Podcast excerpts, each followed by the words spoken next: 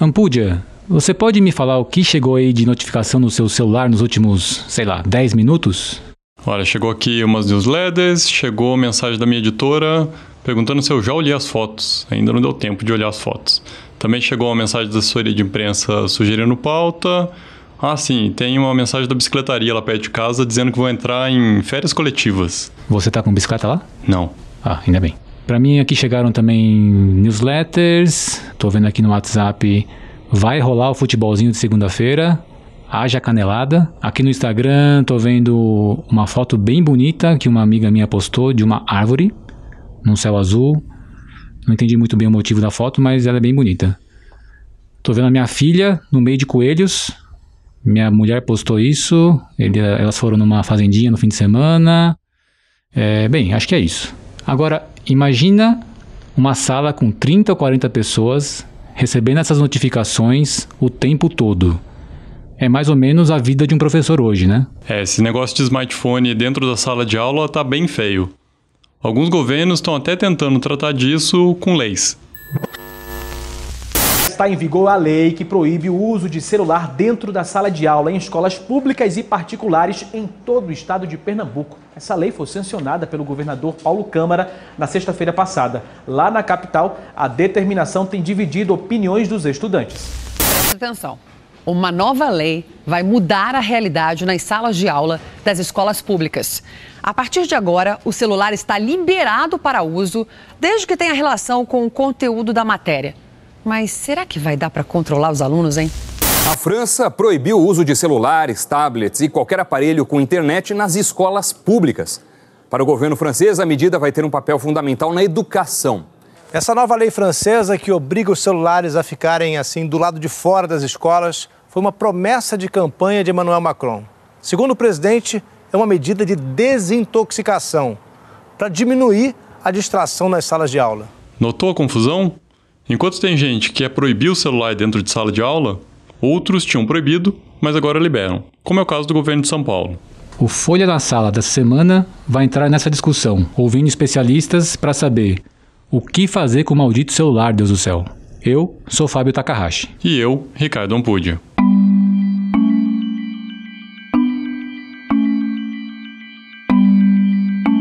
Acho que não tem dúvida de que todo mundo está meio perdido nessa história de como usar a tecnologia, mais especificamente o celular. Alguns meses atrás saiu uma notícia no New York Times que os executivos do Vale do Silício estão colocando seus filhos em escolas offline. A matéria trazia inclusive a fala de uma ex-executiva do Facebook que dizia que os telefones estavam causando um desastre nas crianças. Ouvir isso de um executivo de uma grande empresa de tecnologia deixa qualquer um perdido, né? Se você vai buscar nos dados uma resposta para a pergunta se a tecnologia ajuda ou atrapalha na sala de aula, você vai ficar ainda mais perdido. Tem pesquisa apontando para tudo que é lado. Umas dizem que ajuda, outras dizem que prejudica. No último PISA, por exemplo, uma das conclusões foi que quanto mais computador na escola, menor a nota dos alunos em ciências. Isso mesmo, mais computador, menor a nota. Eu também vi vários estudos científicos dizendo que o computador ou outro tipo de tecnologia às vezes até atrapalha os alunos, tira a concentração deles. E uma boa parte dos professores nem está preparada para lidar com a tecnologia com seus alunos. Por outro lado, o mesmo PISA mostra que há países onde a presença da tecnologia ajuda no desempenho. O fato é que o smartphone e a internet se impõem. 65% dos professores brasileiros em escolas urbanas usam tecnologia em suas disciplinas, 56% usam para avaliar os estudantes. É o que diz uma pesquisa do CETIC, uma organização que monitora o uso de tecnologia de informação no país. A gente conversou com a professora doutora Maria Paulina de Assis, da Universidade Federal de Goiás, que é especialista em tecnologias na educação, para saber qual a opinião dela sobre a presença do celular em sala de aula. A proibição, por exemplo, funciona? Olha, não tem funcionado. Eu, particularmente, assim, é, acho que o que, você, o que o professor pode fazer são combinados com os alunos e, e, confiar que os alunos vão seguir os combinados. Por exemplo, a gente vai combinar que, que você só vai atender quando for uma chamada urgente ou alguma coisa assim, ou deixa que, que os alunos fiquem com os celulares e e confia que eles não, não vão utilizar, né? No fundo, no fundo, né, a interação do professor e a mediação dele com os alunos que é o que conta mais, porque a aula tem que estar muito interessante, né?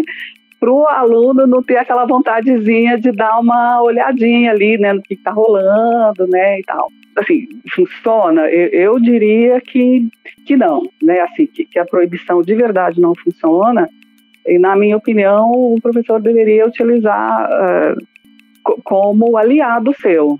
E o WhatsApp para disponibilizar material para os alunos? Os trabalhos que funcionam por, por WhatsApp, eles assim tem, tem, tem funcionado bastante nesse aspecto, né? De o professor, né, como você disse, né, é, é, usar né, as mesmas uh, tecnologias que, que os alunos utilizam, né? E, e esses contatos assim acabam ficando mais ágeis, né? E acaba tornando assim a, a aula, né, ou, é, mais mais produtivo. A gente também conversou com a Daniela Costa, que coordena aquela pesquisa do CETIC.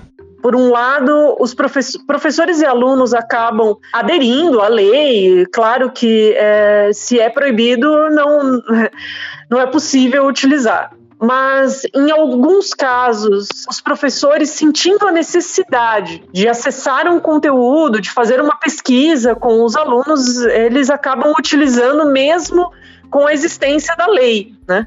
É, porque é uma forma deles apoiarem as atividades pedagógicas. Por um outro lado, nós temos também uma, uma, uma, ideia corrente de que o uso do telefone celular na sala de aula ele pode ser prejudicial também para os alunos por uma questão de é, concorrer em atenção com a explanação do professor, né, com a aula. Numa sala com 40 alunos, se esses 40 alunos estiverem utilizando um celular para outras atividades que não aquela é, que não as atividades pedagógicas, pode ser que a gente considere prejudicial realmente. Né? Mas se houver um projeto de uso desse celular na sala de aula, se os alunos estiverem utilizando é, de uma forma pedagógica e, e, integrada, né? alunos e professores integrados, o celular pode ter, pode trazer muitas vantagens.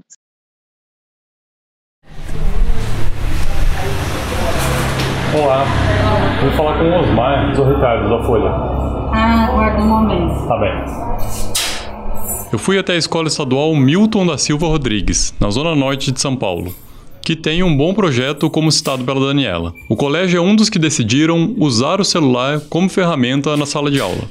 Lá eu me reuni com professores e alunos para uma roda de conversa sobre como eles usam o aparelho no dia a dia e das dificuldades para manter o foco dos estudantes no que importa.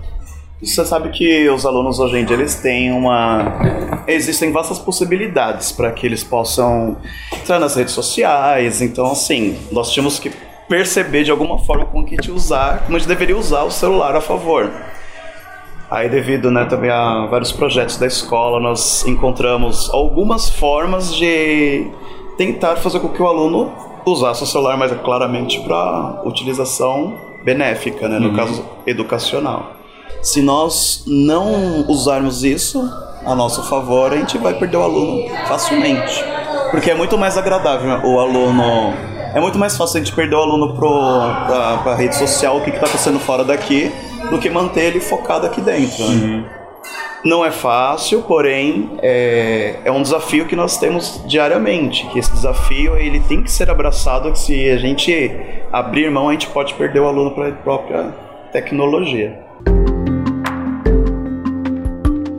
Esse é o professor Tiago Xavier, de Biologia, que também me contou que usou um aplicativo de stop motion para desafiar os alunos a criar uma animação sobre mitose e meiose com massinha de modelar. Outra coisa bem comum entre os alunos é substituir a anotação no caderno por uma foto da lousa. Segundo eles, isso economiza tempo e ajuda a prestarem atenção no que o professor está falando que eu não consigo focar em duas coisas ao mesmo tempo, eu presto atenção na aula, eu ouço o professor falar, depois eu tiro foto e quando eu chego em casa eu passo a limpo. Hum. Ou às vezes eu faço uma anotação rápida, mas com a foto consegue. Se abrir meu celular agora, agora tem um monte de foto da lousa do Thiago.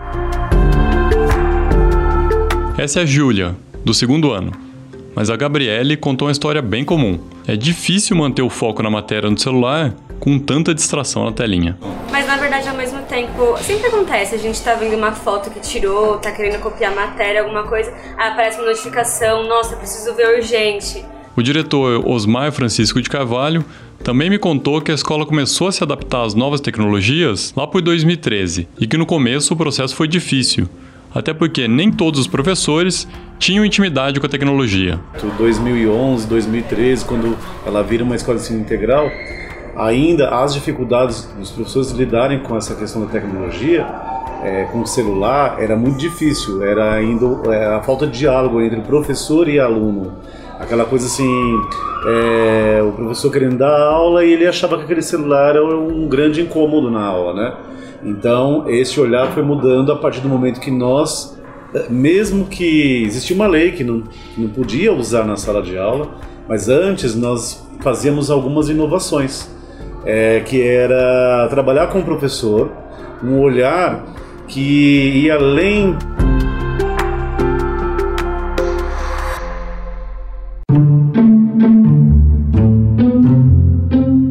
É meio ponto pacífico que, para um projeto de tecnologia dar certo com os alunos, o professor tem que estar bem preparado para isso. E aí a coisa engrossa. A pesquisa do CETIC mostra que menos da metade dos professores tiveram uma disciplina sobre uso de tecnologia durante a sua graduação. Menos da metade, pessoal.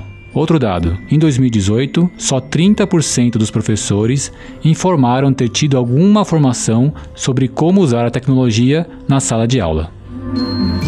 Não são íntimos, não, viu? Eles é, precisam de, de treinamento e antes de, de treinamento, né, eles precisam estar motivados, né? Porque normalmente uh, o professor acaba é, dando as suas aulas, enfim, fazendo os seus planejamentos, exercendo a docência de uma forma muito semelhante à que ele aprendeu. E na medida em que eles vão, uh, enfim, se acostumando, né, e tendo assim uma certa proficiência nessa forma de trabalhar, uh, eles não têm uh, muito, muita vontade, assim, né, muita disposição para usar as novas tecnologias. O que normalmente o, o professor usa é a, a, velha apresentação em PowerPoint, né, que a gente conhece, né, e retroprojetor, é, enfim, projetor multimídia, essas coisas, né. E assim, alguns é, gostam bastante de usar vídeos, né? Por exemplo, os, ambientes virtuais de, de, aprendizagem, bastante gente está usando e tal, principalmente na educação à distância, né? No ensino presencial é pouco pouco usado. Né? Softwares outros, em geral, assim, eu não tenho visto muito ser usado, né? E menos ainda o celular. Né? O celular tem sido bem pouco usado. 30% dos professores em 2018 disseram ter participado de uma formação continuada para o uso das tecnologias. Em compensação, ao que parece pelos dados, os professores têm buscado por formações independentes, né? Eles mesmos vão à rede para buscar por tutoriais, por videoaulas sobre como trabalhar tecnologias com os alunos. E, inclusive, esse uso de videoaulas é, ele cresceu de 59% em 2015 para 75% em 2018. Há um interesse dos professores em buscar por, por uma capacitação ou buscar por informações sobre o uso das tecnologias no desenvolvimento de atividades pedagógicas. Né? Em 2018, inclusive, é, 65% dos professores dis disseram ter buscado por palestras, cursos uh, sobre o uso de tecnologias em conteúdos da própria disciplina de atuação. E 65% utilizaram, é, buscaram por informações sobre novas práticas de ensino. Quando a gente pergunta pros, para os professores como eles aprendem sobre esses temas, grande parte diz que aprende sozinho. Né? É, quase 90% dos professores afirmam que aprenderam sozinhos, com parentes ou com, com outros professores, né, com contatos informais e com tutoriais online. E você acha que é positivo o professor procurar por conta própria os conteúdos? É importante que os próprios professores uh, busquem por essa formação. Então, é, o fato dos professores se interessarem por esses assuntos, deles é, terem iniciativa em buscar por esses cursos, por essas palestras, por videoaulas, isso é muito importante, porque demonstra é, o interesse deles pelo tema. Por outro lado, isso não exclui as políticas educacionais, né, sejam elas nas escolas particulares, sejam elas via políticas públicas, o que envolve a rede é, de ensino, né, a toda a rede de ensino pública. É, no caso das formações estruturadas, elas têm a vantagem também de oferecer aos professores um conhecimento mais atualizado, de trazer o olhar de especialistas sobre o tema também. Então, é importante que o professor seja apoiado nesse uso das tecnologias.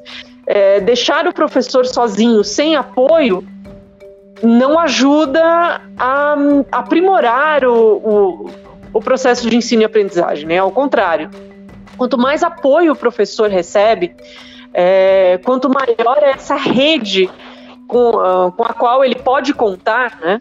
melhor é a aula que ele ministra, melhor é a participação dos alunos. Esse episódio do Folha na Sala está acabando e eu sigo acompanhando o bombardeio de informações que vai chegando aqui no meu celular. Uh, bom, Bolsonaro pode sair do PSL. De novo essa notícia. Aqui no meu e-mail, um jornal concorrente me manda uma oferta de assinante. Eu não quero, obrigado. Tem uma infografia que a gente está preparando que está pronta. Ih, rapaz, o futebol está ameaçado. Esse foi o Folha na Sala, o podcast da Folha para professores em parceria com o Itaú Social. Nos vemos na próxima terça. Nossos episódios vão ao ar sempre às 6 da manhã em todas as plataformas de podcast e no site da Folha. Esse episódio usou áudios da TV Globo, Rede Record e França Info. A edição de som foi de Stefano Macarini. Até a próxima terça. Até.